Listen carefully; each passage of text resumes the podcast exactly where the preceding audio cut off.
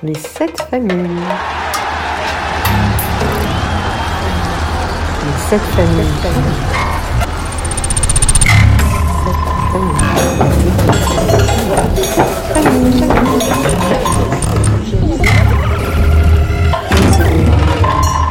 Oh, lâchez pas, monsieur oh, Les sept familles de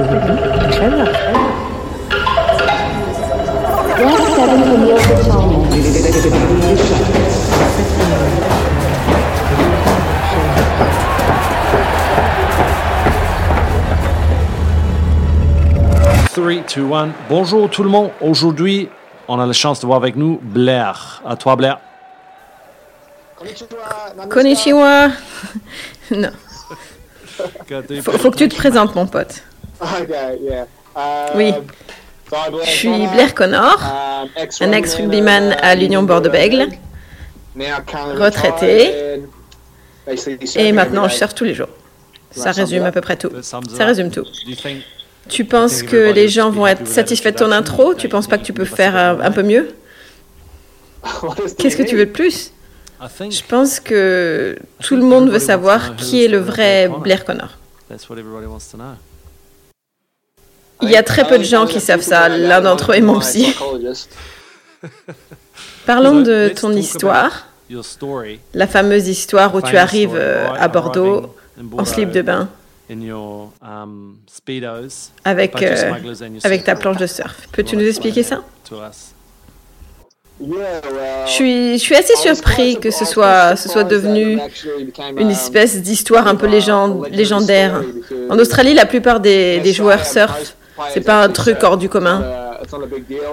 La plupart des grandes villes australiennes sont proches de la côte et si c'est pas carrément sur la côte. Donc tout le monde surfe. L'histoire, c'est que j'avais 20 ans. J'avais pas beaucoup de fringues de toute façon. J'en ai toujours pas, j'en ai toujours pas beaucoup aujourd'hui. Je savais que Bordeaux était près de la plage, donc je me suis dit j'ai envie de surfer. C'est l'été. Quand, je suis arrivée, c'était l'été. J'avais envie de surfer dès mon arrivée, donc j'ai pris ma planche, j'ai mis mes habits dans la housse de la planche. Pour moi, c'était pas un truc fou. Pour moi, c'était vraiment pas bizarre du tout. Et évidemment, à partir de là, Fonfon m'a accueilli. Il a certainement la plus grande imagination et c'est le plus grand raconteur d'histoires que je connais du monde. Et il a raconté cette histoire comme si c'était un conte incroyable. Et au jour d'aujourd'hui, je vois toujours pas ce qu'il y, avait d'exceptionnel. Ce qui me fait rire, c'est que chaque année qui passe, euh, t'es déshabillé d'une de tes fringues. T'es sûrement arrivé avec un chapeau, un bagage, peut-être même des tongs. Et l'histoire d'aujourd'hui, But now when we tell c'est que t'es arrivé en slip de bain, pieds nus, uh, avec des lunettes de soleil et un t-shirt hawaïen. So, so let's go. Let's go back. Mais retournons un peu en arrière. Tout le monde connaît cette histoire. Ce sera écrit euh, sur ta pierre tombale. Tell us. tell Dis-nous us en plus, Tell us dis-nous en about plus sur Blair avant ta venue en to France. Le, rugby ou avant? Just rugby in general. Oui, le rugby yeah. en général, oui. Raconte-nous ta vie, mon pote, on a le temps. Je vais pas aller trop, trop en arrière. J'ai j'ai toujours aimé le rugby. Quand j'étais jeune, ma région, Brisbane, c'était une ville plutôt très rugby league. Donc j'ai grandi en jouant au rugby à 13 quand je suis allé au collège. C'était c'était du rugby à 15 dans le collège. Mes parents m'ont toujours dit que les notes étaient plus importantes et ils m'ont fait choisir entre tr- le 13 et le 15.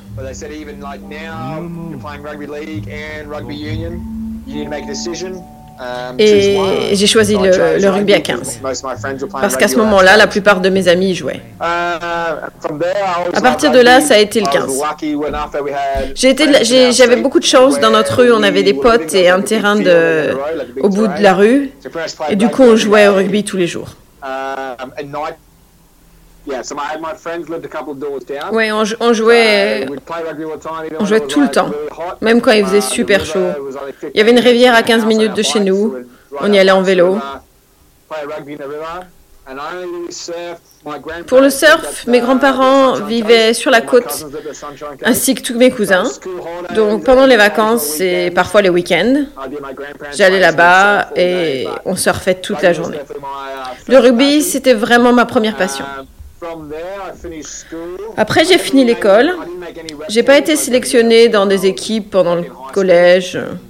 Donc ma carrière de rugby n'était pas vraiment définie à l'époque. C'était pas une évidence quand j'ai fini l'école. Juste une question, tu as été à l'école jusqu'à quel âge?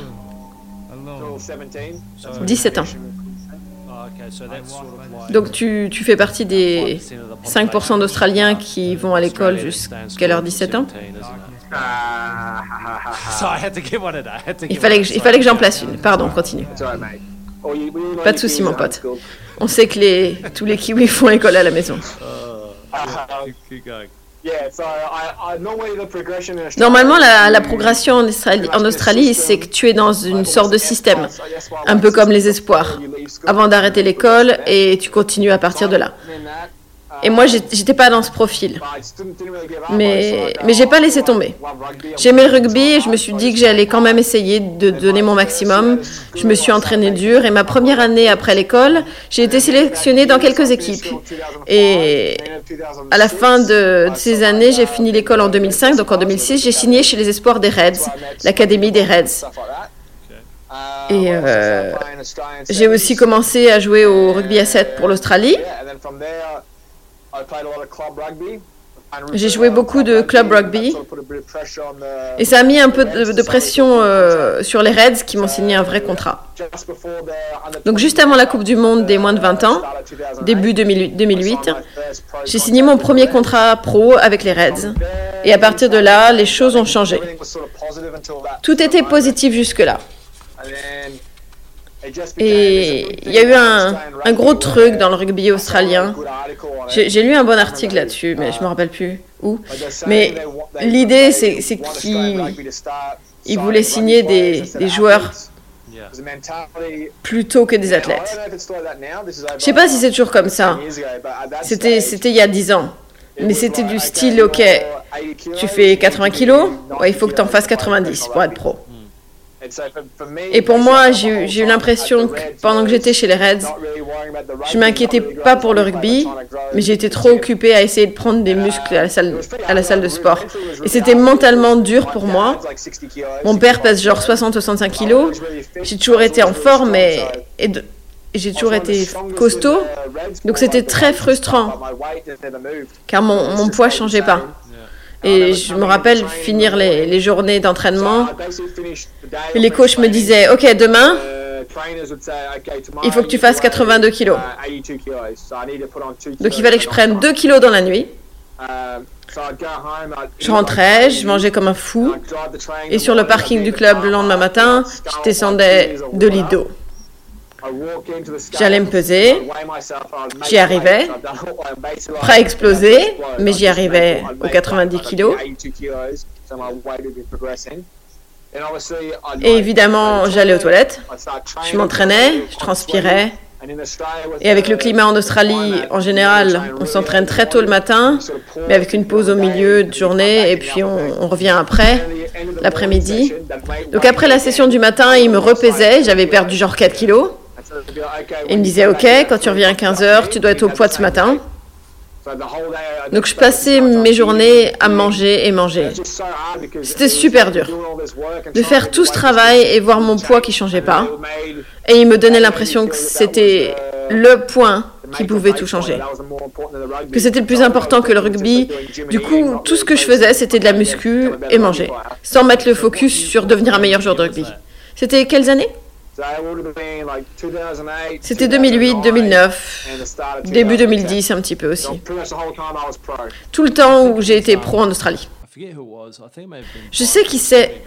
Il me semble que c'est Brian O'Driscoll, peut-être, qui parlait de, de, changer des joueurs de rugby en athlètes et non des athlètes en joueurs de rugby.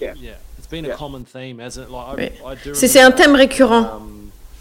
Je me rappelle qu'au début des années 2000, on, on appuyait plus sur le fait de, de, de faire des joueurs des machines. Et il semble que ça a un peu changé, c'est sûr. Donc en 2009, et après ça, qu'est-ce qu'est-ce qui s'est passé?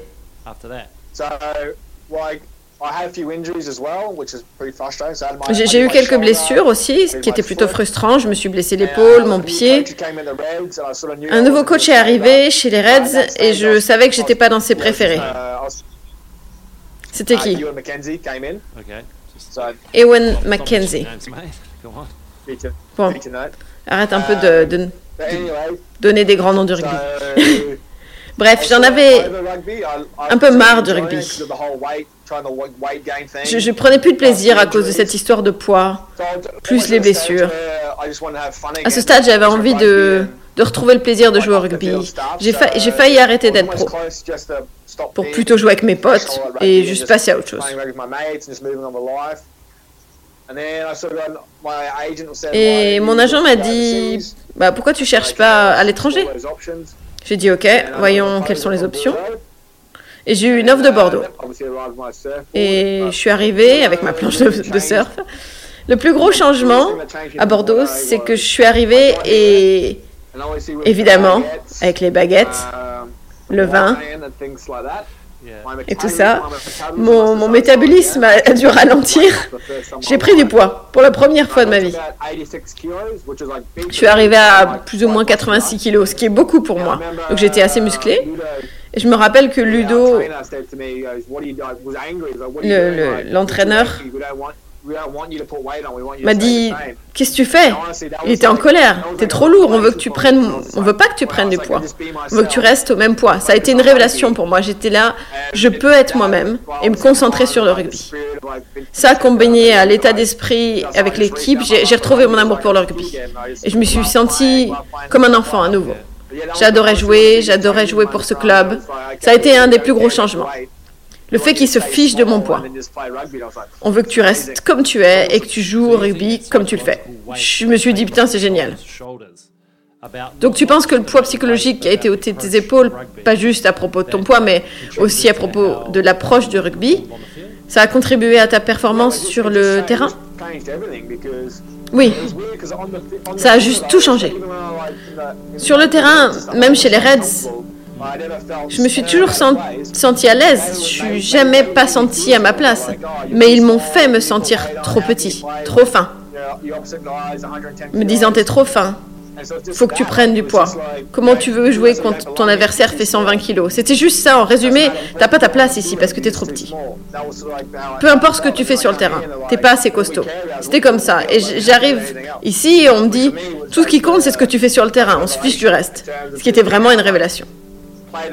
Ça me permettait de jouer le rugby euh, que j'avais, que, que je jouais quand j'étais gosse. Le rugby, la raison pour laquelle je, je suis devenu pro.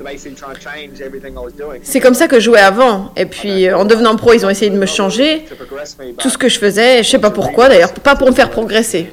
Peut-être pour me faire régresser éventuellement, mais je suis d'accord avec toi. Ludo, en, en tant que prépa physique, il est super bon dans le sens où il te faisait travailler tes points forts. Avec moi, tu vois, pour moi, je- je- il voulait pas que je devienne un Manu Tualagi en termes de taille.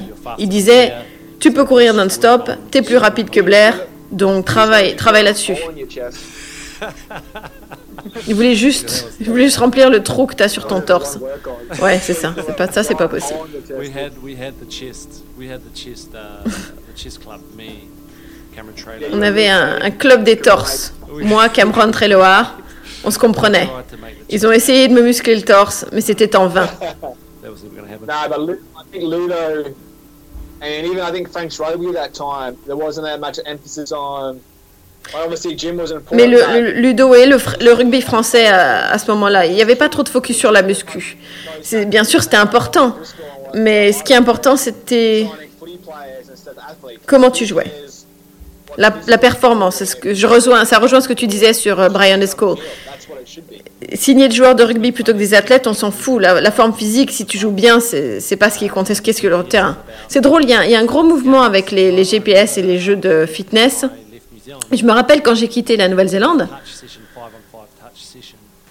jouer, faire une session de touch, de toucher 5 contre 5, ça avait des grands, grands bénéfices euh, en termes de fitness. Et, ce que le club faisait là-bas, maintenant on, est revenu à ça.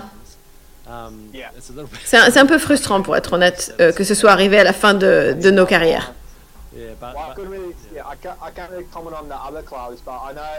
Je peux pas vraiment parler des autres clubs, mais je sais que quand j'étais chez les Reds, il y a 10 ans, on utilisait déjà des GPS.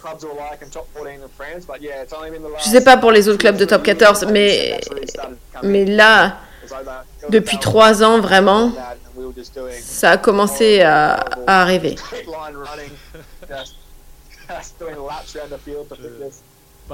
Et ça, ça a changé vraiment l'entraînement.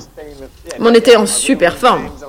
Ah oui, c'est vrai. On gagnait des matchs dans les 20 dernières minutes quand les autres équipes ne pouvaient pas bouger, plus bouger. Donc, tu es à Bordeaux, tu es arrivé à Bordeaux.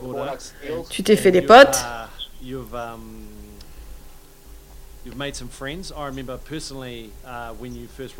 Je me rappelle perso quand, euh, quand tu es arrivé et que je t'ai demandé qu'est-ce que tu fais, que tu as dit je vais aller boire avec des SDF, que que tu avais rencontré la veille.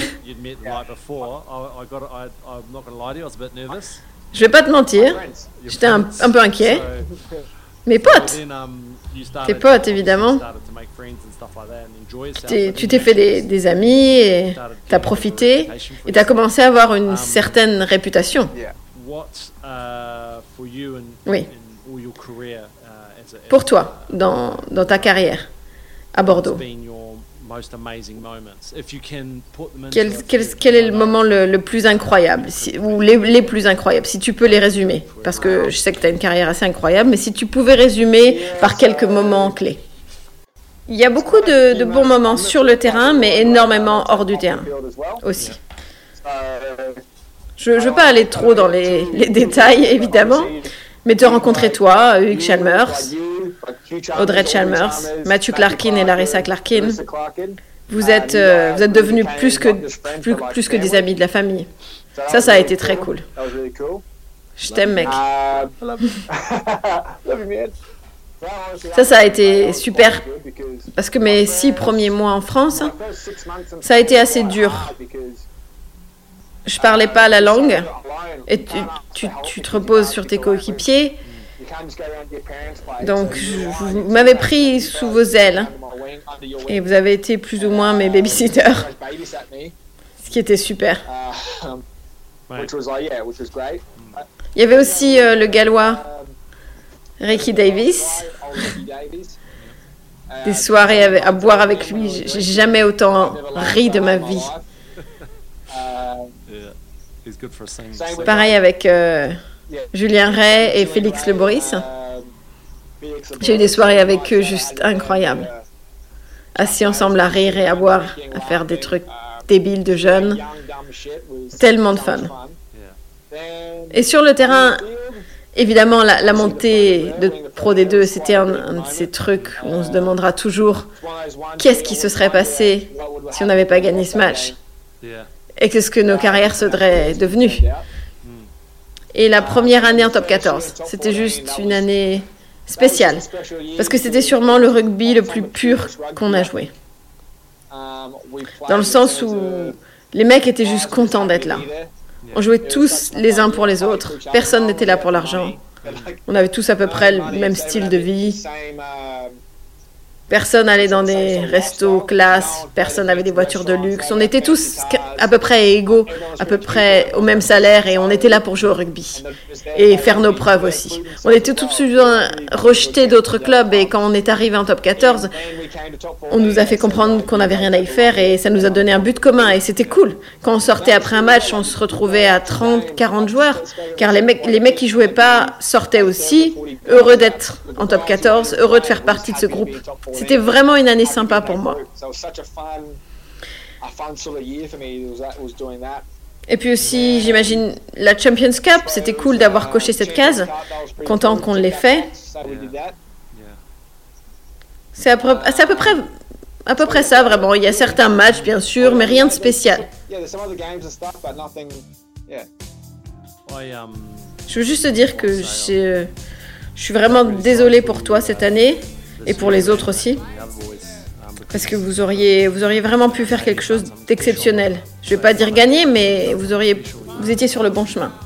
Ça doit être un peu frustrant. Personnellement, ma philosophie dans le rugby et dans la vie, c'est de, ne pas s'inquiéter des choses sur lesquelles tu n'as pas de contrôle.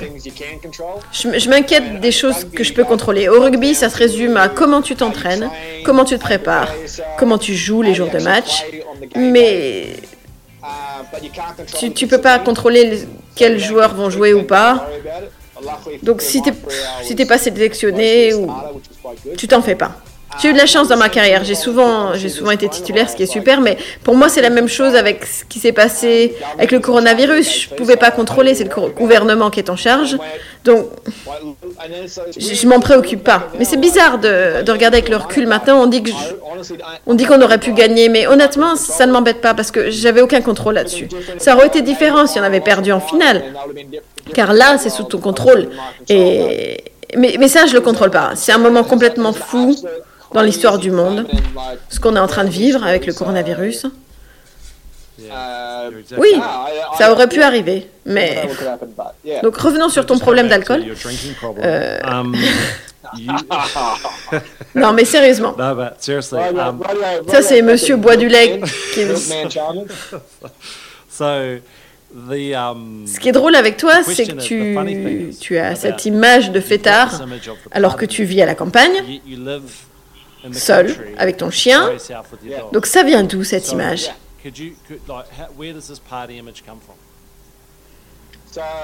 Une fois de plus, je suis, je suis pas un cachotier. Beaucoup de joueurs sortent plus souvent et boivent plus que moi, mais ils sont discrets. Alors que moi, j'ai pas de secret. Si je sors, je vais dire ouais, je suis sorti. Et j'ai picolé. Mais le truc, c'est que, surtout les premières années, quand j'habitais dans, dans, le centre de Bordeaux, je sortais après chaque match. J'avais 21, 22 ans. Je sortais après chaque match et je suis pas du genre à rester dans mon coin. Je suis bruyant, je crie, je chante. Je passais un bon moment, donc c'était assez facile de me remarquer. Mais euh, honnêtement, l'imagination des gens est incroyable. Une fois de plus, ils ont créé des histoires, inventé des trucs. Perso, je m'en fiche. Mais certaines, certaines histoires que j'ai entendues qui sont pas vraies sont phénoménales. Par exemple, un, soir, j'étais chez toi, on a fait un barbecue, et puis je suis rentrée chez moi, et la femme d'un joueur me dit Hey, c'était comment hier soir? J'ai entendu que tu t'es vachement amusé. J'ai dit Ouais, c'était cool. Enfin, j'étais à la maison à 11h et j'ai regardé la télé. Ah non, non, une copine m'a dit que tu étais à l'iBoat et que j'étais là. Non, non, non Je suis pas sortie hier. Des histoires comme ça, ça fait grandir cette légende que je sortais tous les soirs. La vérité, c'est que les premières années, je sortais après tous les matchs. Et puis les gueules de bois sont devenues plus difficiles et je sortais à peu, à, peu près une fois par, par mois. Je buvais quelques bières éventuellement après les matchs. Mais ça a été très exagéré. les histoires que j'ai entendues, c'est quoi, c'est quoi l'âge d'écoute de ce podcast Qu'est-ce que tu veux dire euh, Juste pour voir, qu'est-ce que je peux dire? Je pense que tous les âges écoutent, mais en même temps. Quel, genre d'histoire tu vas raconter? Est-ce que c'est des histoires que tu raconterais à des enfants de moins de 10 ans? Ouais, ouais, celle-là, ça va. Allez, vas-y, vas-y. C'était après un match à Chaban, je sais plus quelle année, une année où on n'était pas au top. L'équipe n'était pas au top et moi non plus. Mon pote euh, Mickey était dans les gradins, celui du Mickey du, du pub Dog and Duck, un peu de pub. Super bar. Le meilleur bar à Bordeaux. Le Dog and Duck. Bref, j'ai dû faire une boulette. Et les mecs derrière lui, dans les gradins, deux petits vieux ont commencé à mal parler de moi. Oh, Connor, c'est plus ce que c'était, il passe son temps à la plage, la boîte de nuit, il rentre avec deux ou trois filles tous les soirs. Tu rentres avec une, pas deux. oui, si j'ai de la chance. C'est le genre d'histoire que les gens ont inventé. Et ça a laissé libre cours à leur imagination pour devenir tout ce qu'il fait, c'est la fête et surfer, c'est tout.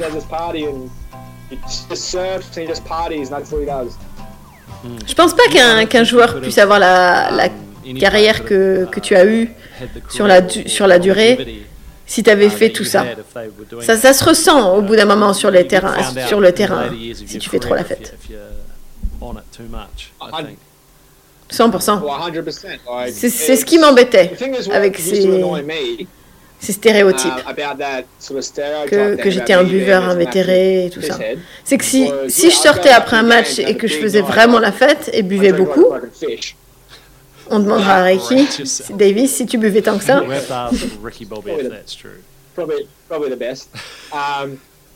Mais le, reste de la semaine, je touchais pas une goutte d'alcool, je buvais de l'eau. je suis super professionnel. Alors que certains mecs boivent des bières en milieu de semaine.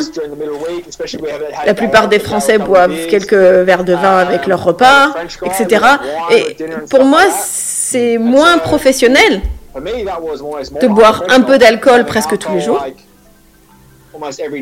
plutôt qu'une bonne grosse fois, une fois par semaine. C'était ma façon de voir les choses.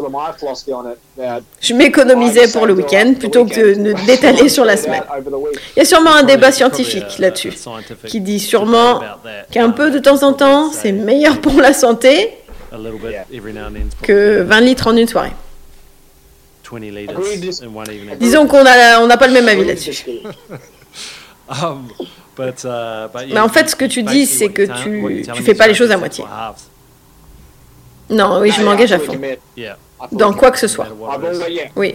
J'en suis au stade où, à la, à la fin de ma carrière, un de, mes, un de mes trucs préférés, c'était boire quelques bières dans les vestiaires avec les autres joueurs. Même si les jeunes passent leur temps à se coiffer et, et se dépêchent de rentrer chez eux pour jouer à la PlayStation. Tu parles de Mathieu Jalibert? um, Mathieu Jalibert? Non. Ah ok. Ah, Je me demandais juste parce que il est souvent, souvent mentionné dans, dans les interviews que j'ai faites. Uh, il va, il va falloir que je lui parle. Non. Non, cette, cette jeune génération, d'une manière générale, ils sont tous comme ça.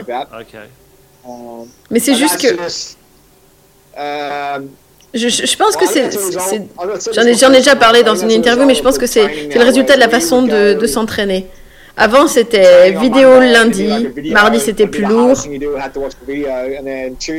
Et ils annonçaient à peu près l'équipe jeudi, et vendredi, c'était plus léger. Alors que maintenant, on s'entraîne le lundi, mardi aussi, jeudi et vendredi aussi. Tu peux pas vraiment te ramener le lundi avec la gueule de bois, ou pas à 100%. Ces mecs sont payés beaucoup plus qu'on ne l'était. Et j'imagine que ça, se comprend. Mais, mais boire une bière dans les vestiaires après les matchs, en tout cas, moi, j'apprécie. J'ai beaucoup apprécié ça à la fin de ma carrière. Bon, parlons maintenant de à quel point Laurent Marty est génial, ou tout le monde le sait déjà. Ah, je pense qu'on peut lui rendre hommage. Je pense qu'on peut lui rendre hommage. Vas-y.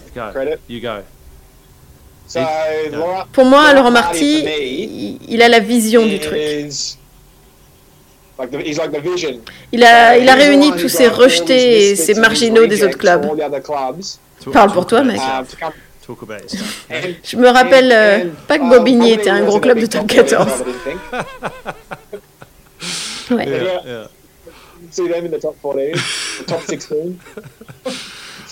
Bref, évidemment, moins tu as d'argent, plus tu dois bosser. Au début, le bébé n'avait pas beaucoup d'argent, pas beaucoup de budget, et il a assemblé une équipe en faisant beaucoup de travail, en regardant les vidéos des joueurs, rassemblant un staff. Et je ne pense pas que ce soit une coïncidence qu'on ait eu un lien si fort. Ceux qui n'avaient pas réussi ailleurs ou n'étaient plus désirés, ils avaient quelque chose à prouver et ça nous a rapprochés. Et à partir de là, la façon dont il a fait grandir le club presque, presque à lui tout seul, de là où on était où, il y a dix ans à maintenant, un candidat sérieux à remporter la compétition, ben, chapeau bas quoi. Même en ce qui concerne les infrastructures, c'est juste incroyable ce qu'il a fait, ce qu'il a réussi à faire.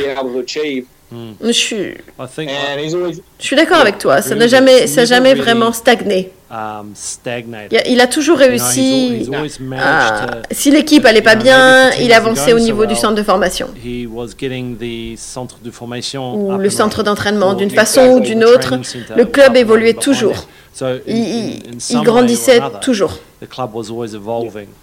Le club faisait toujours un peu un pas en avant, même, même pendant ces quatre ans où on n'avait pas de résultats et c'était pas génial sur le terrain. En dehors, il y, avait les espoirs qui marchaient super bien et qui devenaient notre, une grosse force. Ils construisaient l'infrastructure pour faire du club un club professionnel.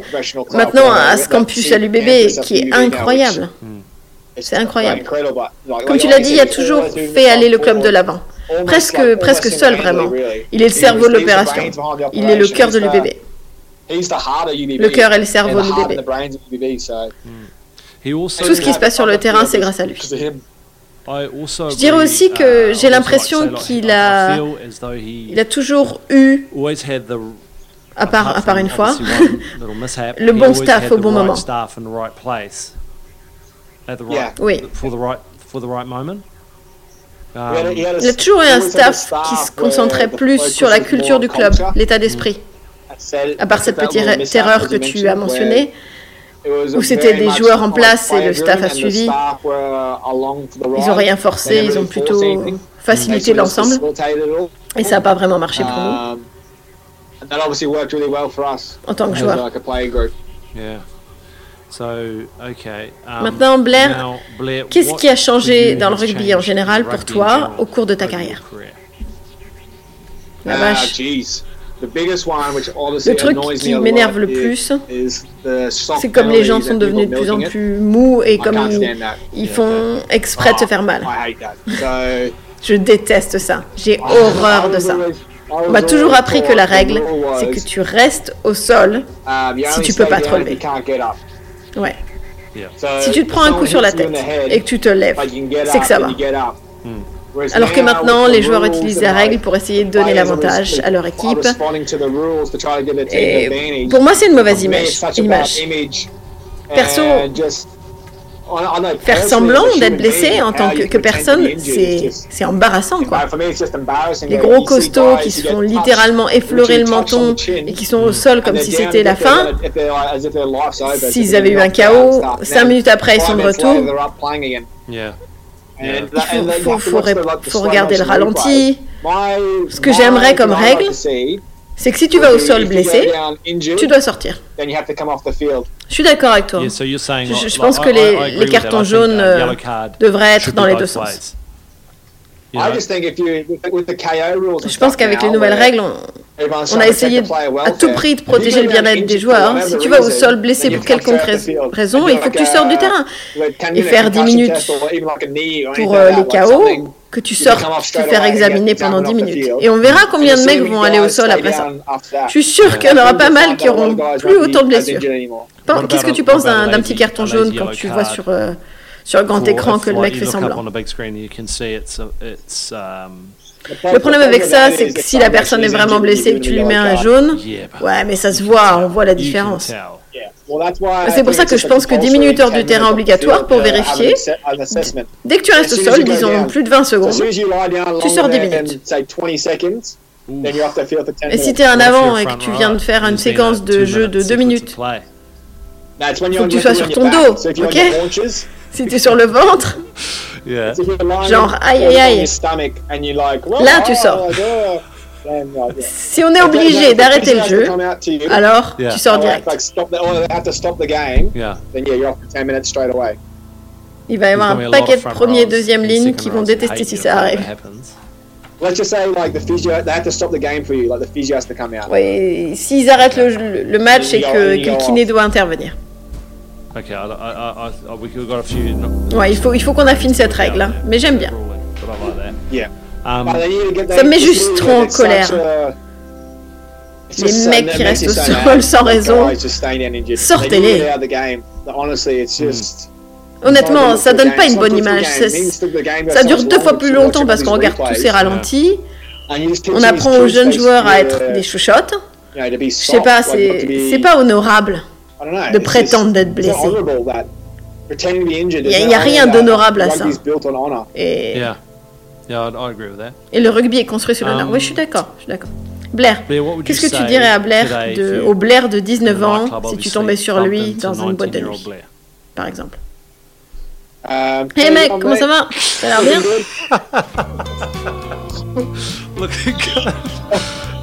Achète-toi des chaussures.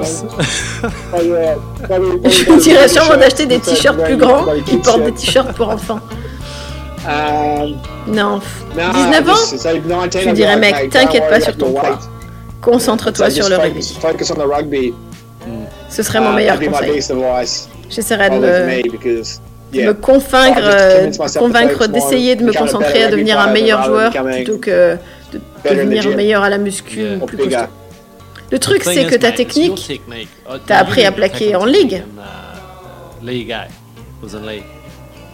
Oui, si tu veux parler des bons vieux plaquages. J'ai toujours dit à ceux qui me demandaient que 20% c'est de la technique, 40% c'est de l'envie de plaquer. Et les autres 40% c'est de l'intelligence. Laissez, laissez courir le mec pour le prendre dans une meilleure position. So you can get him and waiting to you in a good position before you hit him. Or rush, yeah, all rushing Lire up le jeu guy, et like making a, reading the plaquer play. le mec dès qu'il a la balle. the guy as soon as he gets the ball. So, or blocking the, like, you know, it's that sort of side of things. Which I think makes it more C'est- c'est- important. Where, yeah, especially sometimes when you tackle a guy, a guy to touch.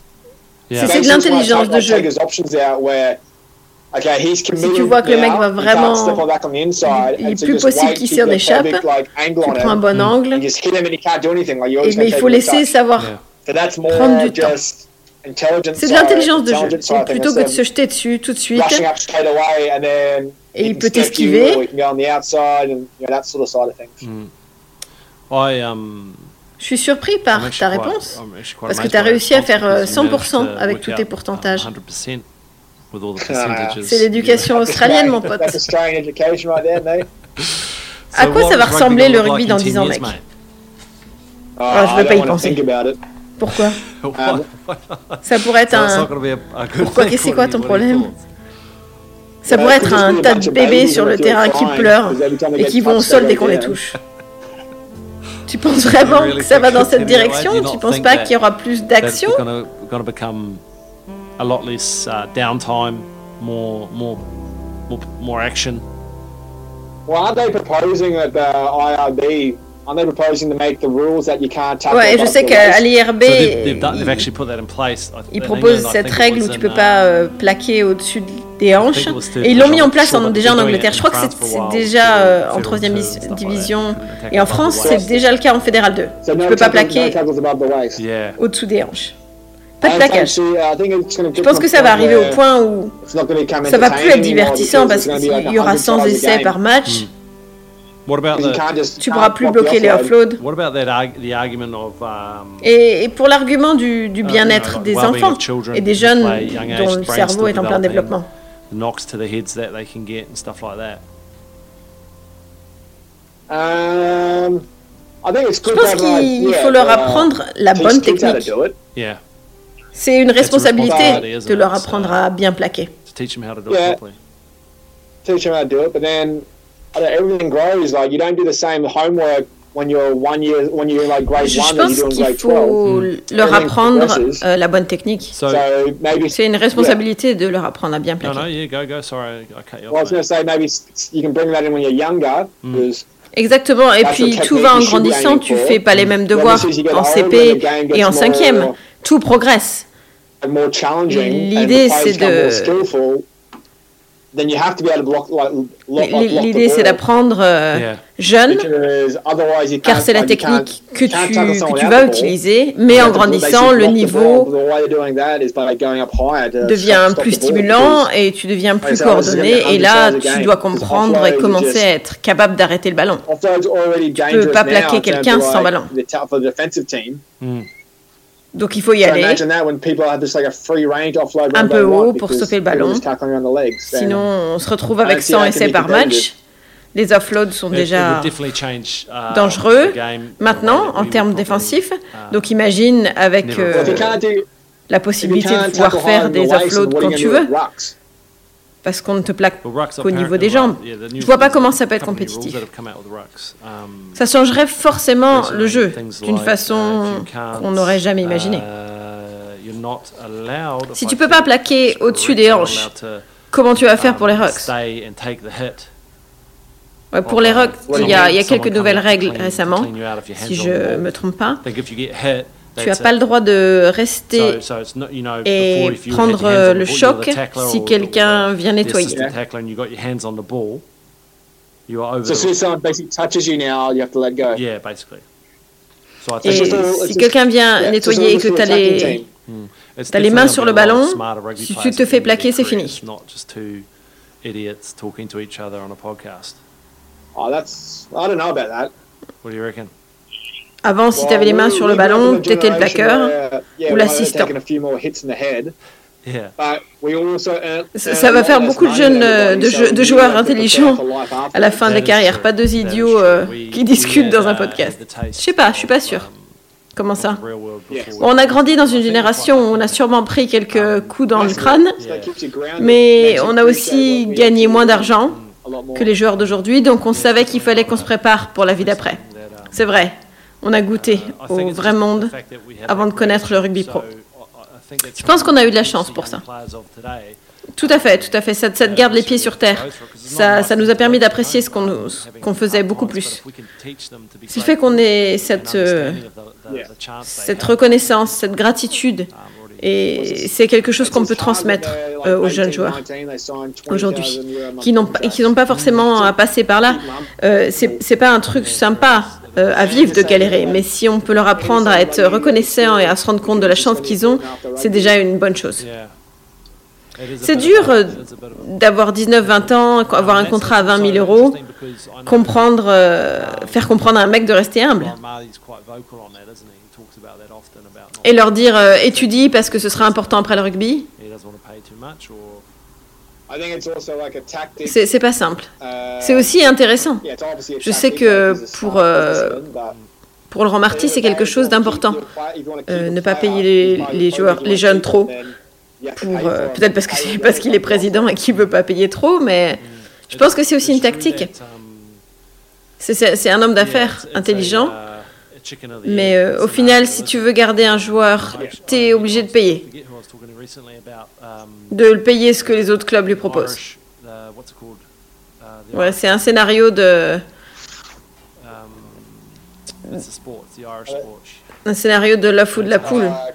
Je, parlais récemment avec quelqu'un euh, du football gaélique. C'est un sport irlandais, c'est le, football gaélique. C'est 100% amateur, mais ils ont 60 000 spectateurs au match. Et tout l'argent qu'ils se font euh, va dans la formation des jeunes. Ces mecs, ils jouent gratuitement. Ils s'entraînent pour rien. Ils ont tous un boulot à côté et c'est un tout autre état d'esprit. C'est intéressant. Ce qui est sûr, c'est que je, je, me sens chanceux d'avoir connu autre chose que le rugby. Et euh, carrément. En tout cas, au cours de ta carrière, tu, tu, as donné envie de jouer au rugby à de nombreux enfants, je pense. Mathieu Jalibert, encore une fois. Il, venait après les matchs. Il avait, il avait été ramasseur de balles. Il t'admirait. C'est sûrement pour ça que les jeunes ne veulent pas boire de bière avec moi. Il y avait de la musique, il y avait des, des bières. Ils ont dû voir l'envers du décor et ils se sont dit non merci, on veut pas être comme ça.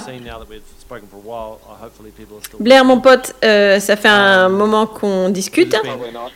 Avec un peu de chance, on a encore quelques auditeurs. Euh, sûrement plus aucun. Um, Je suis sûr que nos trois auditeurs euh, sont très contents, en comptant ma femme.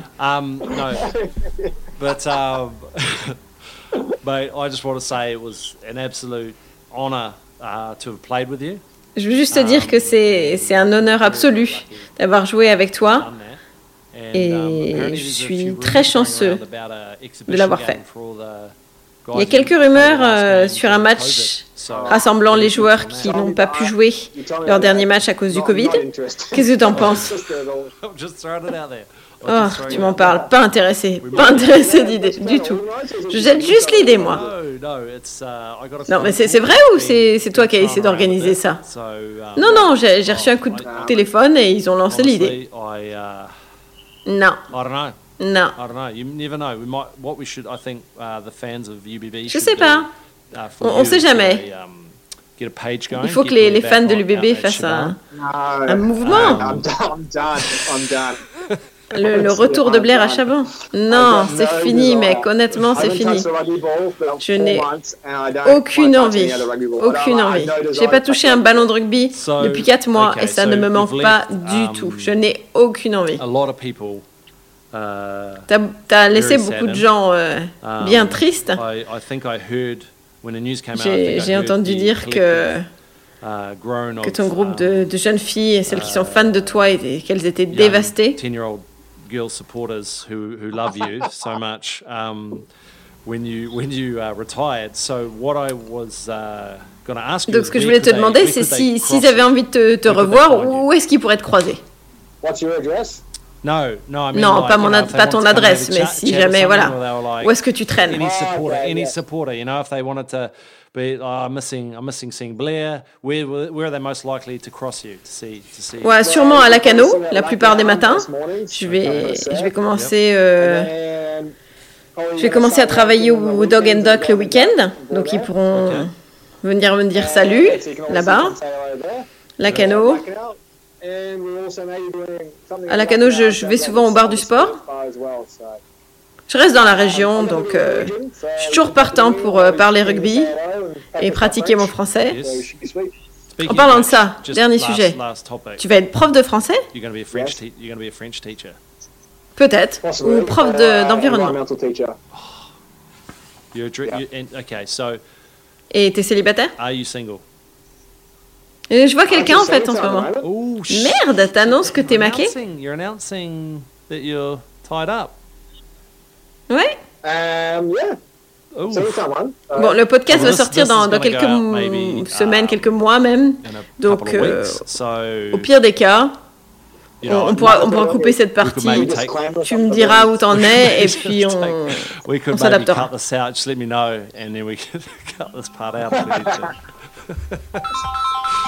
Oh, sweet. Well, good man, Blair. Well, euh, merci, merci mon pote for, pour ton temps. Um, euh, je fais partie des, um, des uh, supporters uh, uh, dont, dont tu as brisé le cœur quand tu t'es arrêté. But, um, Pareil pour moi avec toi, Van. Allez là. Yeah, oh, C'est pas à propos de moi. Um, je suis très heureux que, que tu restes dans le, dans le coin. Um, Ça a été un, un, jour bien triste quand tu as annoncé ta, ta retraite. Tous ceux qui, tous les joueurs qui, um, qui t'ont côtoyé, qui ont le plaisir de te côtoyer, euh, ont eu le plaisir, euh, le même plaisir et diraient la même chose que toi, que moi, de, de, de jouer avec toi. Uh, et euh, j'ai hâte d'écouter. Euh, j'ai hâte d'écouter ça sur, euh, sur le dark web. Look forward to listening to this on the dark web.